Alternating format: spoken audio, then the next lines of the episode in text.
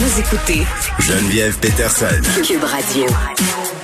Bon, là, c'est la période de questions. Monsieur Legault, euh, Monsieur Arruda, Monsieur Dubé qui vont se faire questionner. S'il y a des choses importantes, là, euh, j'y reviendrai. On va vous les dire. Et évidemment, on va revenir tout- sur tout ce qui s'est dit là pendant le point de presse avec Vincent Dessoureau à la fin de l'émission. Là, on est avec Nicole Gibault. Salut, Nicole. Bonjour Geneviève. Bon, quand même, on a eu des bonnes nouvelles. On va se faire vacciner, Ben mais oui, pas nous. ben. On n'est pas né, on n'est pas né euh, avant 1936. Euh, bon, on se parle de la quarantaine obligatoire euh, dans les hôtels. Ça débutait hier. Euh, C'est déjà contesté. Là. Il y a des groupes. Ah oui, oui, oui. Oui, il y a des groupes euh, qui dénoncent ces mesures, qui disent que ça manque de compassion, disent que c'est élitiste. Un groupe Ouais. de citoyens qui s'adresse aux tribunaux pour faire suspendre la quarantaine obligatoire, permettre aux familles des voyageurs de se rassembler pour des motifs humanitaires. C'est une demande qui est, si on veut, euh, par Faces of Advocacy. Euh, ce qu'on sac à la réunion des familles canadiennes, euh, on juge ça incon- inconstitutionnel, Nicole. Mais moi, j'ai une question tout de suite en partant, là, puis peut-être la réponse, mais moi, je pensais là euh, que la quarantaine c'était pour les voyages, les voyages non essentiels, et pour des, puis qu'on faisait du cas par cas là, pour les voyages essentiels. Puis les questions humanitaires, évidemment, doivent être des exceptions justement. Les gens doivent pouvoir circuler euh, pour ces raisons-là sans être punis entre guillemets. Oui, je me suis posé exactement la Ben, même c'est question. allée voir la loi sur la quarantaine, puis oui, effectivement, il y a des exceptions euh, pour euh, des euh, questions humanitaires. Tout ça est, est- est déjà prévu. Je pense que le premier ministre l'a toujours dit de ne pas s'en faire. Mais c'est comme au Québec, la- la- mais c'est fédéral, là. Mm. C'est des décrets. Alors, ils ont, euh, ils ont légiféré par décret.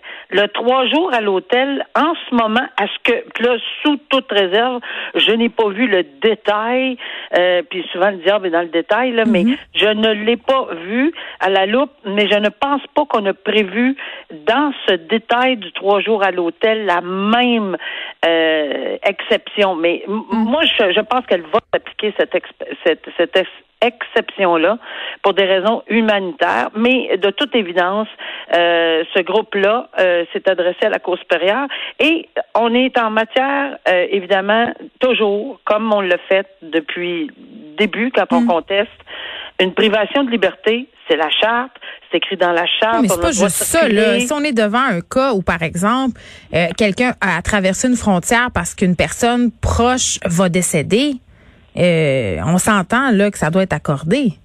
Ben, c'est là, là où je pense qu'on va on va sûrement euh, appliquer des exceptions, même pour le trois jours. Mais je je veux pas aller là parce que en ce moment, ce n'est pas le cas. À ce que j'ai pu lire dans l'article, ça ne pe- peut-être que bon, on aurait peut-être dû mettre une dire que les, les mêmes exceptions s'appliquaient. Mais mais tout ça pour dire que à date on le voit pas parce que si on le voyait, fort probablement qu'on n'aurait pas cette demande d'ordonnance de sauvegarde, comme pour le couvre-feu, etc. Mais là, on est en fonction d'une loi fédérale, la loi sur la quarantaine, le décret, c'est pan-canadien, on va en avoir partout. Il va en avoir à Vancouver, il va en avoir à, à- à Halifax, il va en avoir partout. Ouais. Et on va prétendre que c'est une loi inconstitutionnelle basée sur la- le- les, les droits à la liberté, etc. Mais ça, c'est une question de fond. Là, on est encore en matière de sauvegarde pour sursoir, puis on l'a dit ensemble la semaine dernière lors de jugement sur le couvre-feu. Ça prend des motifs extrêmement C'est pas aller jogger là, puis aller se faire Ah, non, vouloir se faire une fondue après 9 heures parce qu'on nous on a l'habitude de manger à 8 à 9 heures. là. Faut- on n'est pas là-dedans. non, faut prouver effectivement un préjudice sérieux, irréparable, immédiat, la balance des inconvénients. Puis là, je te dirais qu'avec la venue des variants, Hmm. euh, c'est- c'est c'est un épine de plus pour les gens qui veulent plaider le, de Hmm. sursoir temporairement. On va dire au contraire, on va appliquer temporairement beaucoup plus de mesures pour éviter que les variants. Fait que j'ai pas l'impression là, en tout cas, on verra la décision à ce moment-là. Ben oui, mais ça il y va en a aussi à la Cour fédérale. Ça va être intéressant euh, de suivre ça.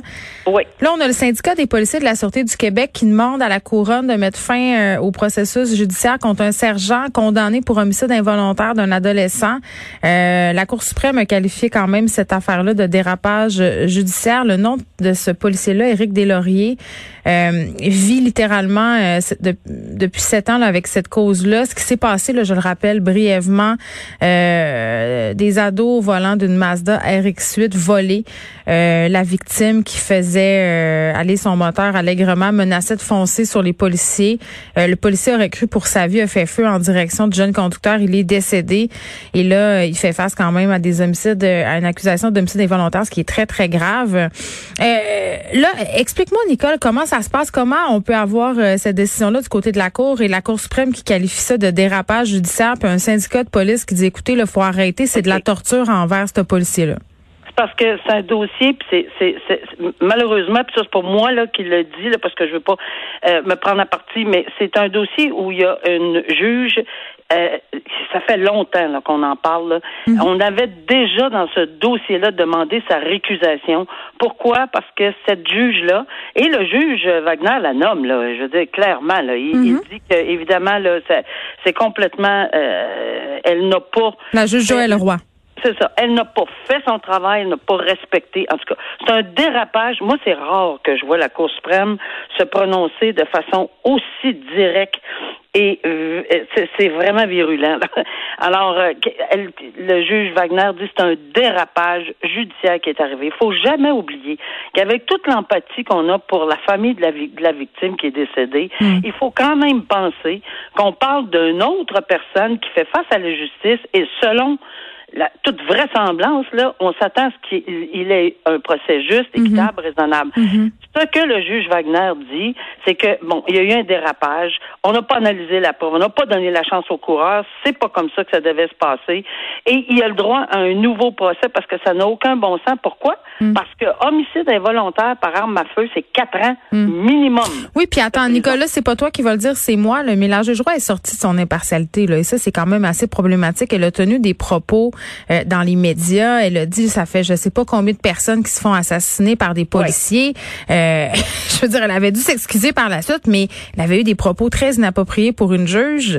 Elle était, non, non, elle était pas juge. Attention, elle était présidente de l'association des avocats de défense quand elle avait fait ça. Et à cause de ces propos-là qu'elle avait tenus en tant que présidente de l'association des avocats de défense, le procureur de monsieur du, policier en question qui est accusé d'homicide mm. involontaire l'avait soulevé.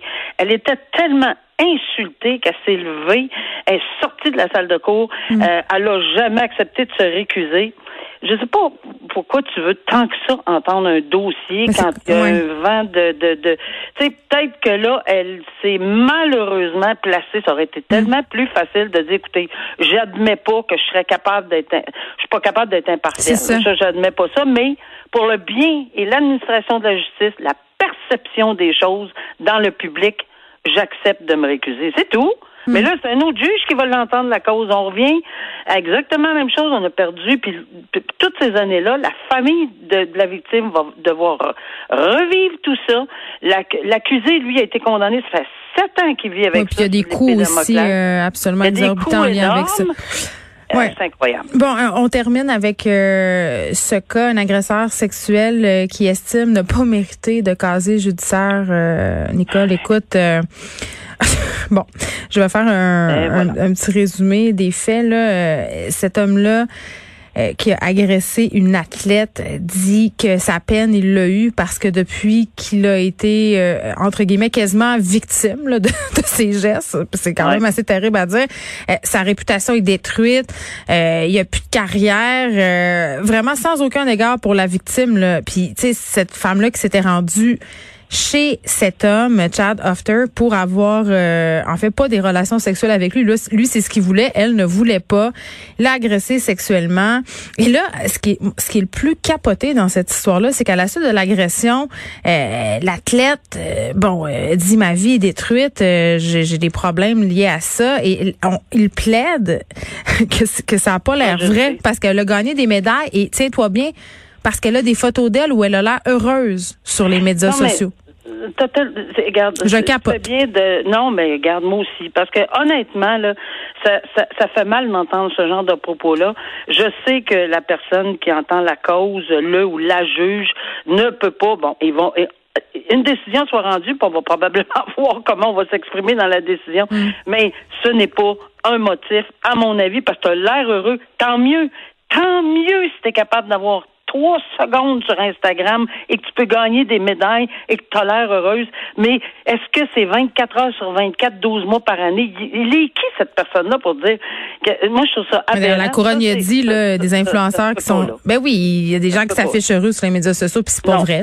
je veux dire, euh, pour moi là, c'est certainement pas un facteur atténuant ou enfin, au contraire, euh, je, je, je, dans les colonnes là, je pense, c'est là on prend du recul comme juge, puis là je mm. vois qu'il l'a fait là. Le juge dit qu'il, c'est vrai qu'il n'y a peut-être pas un profil de prédateur sexuel. Ça, ça se peut, et ça va être pris en considération. Mais là, un instant là, une absolution ben, euh, conditionnelle dans un cas d'agression sexuelle je pense qu'on va en reparler, si c'est le cas, beaucoup. Merci, Nicole. On se reparle demain. Merci. Bye bye.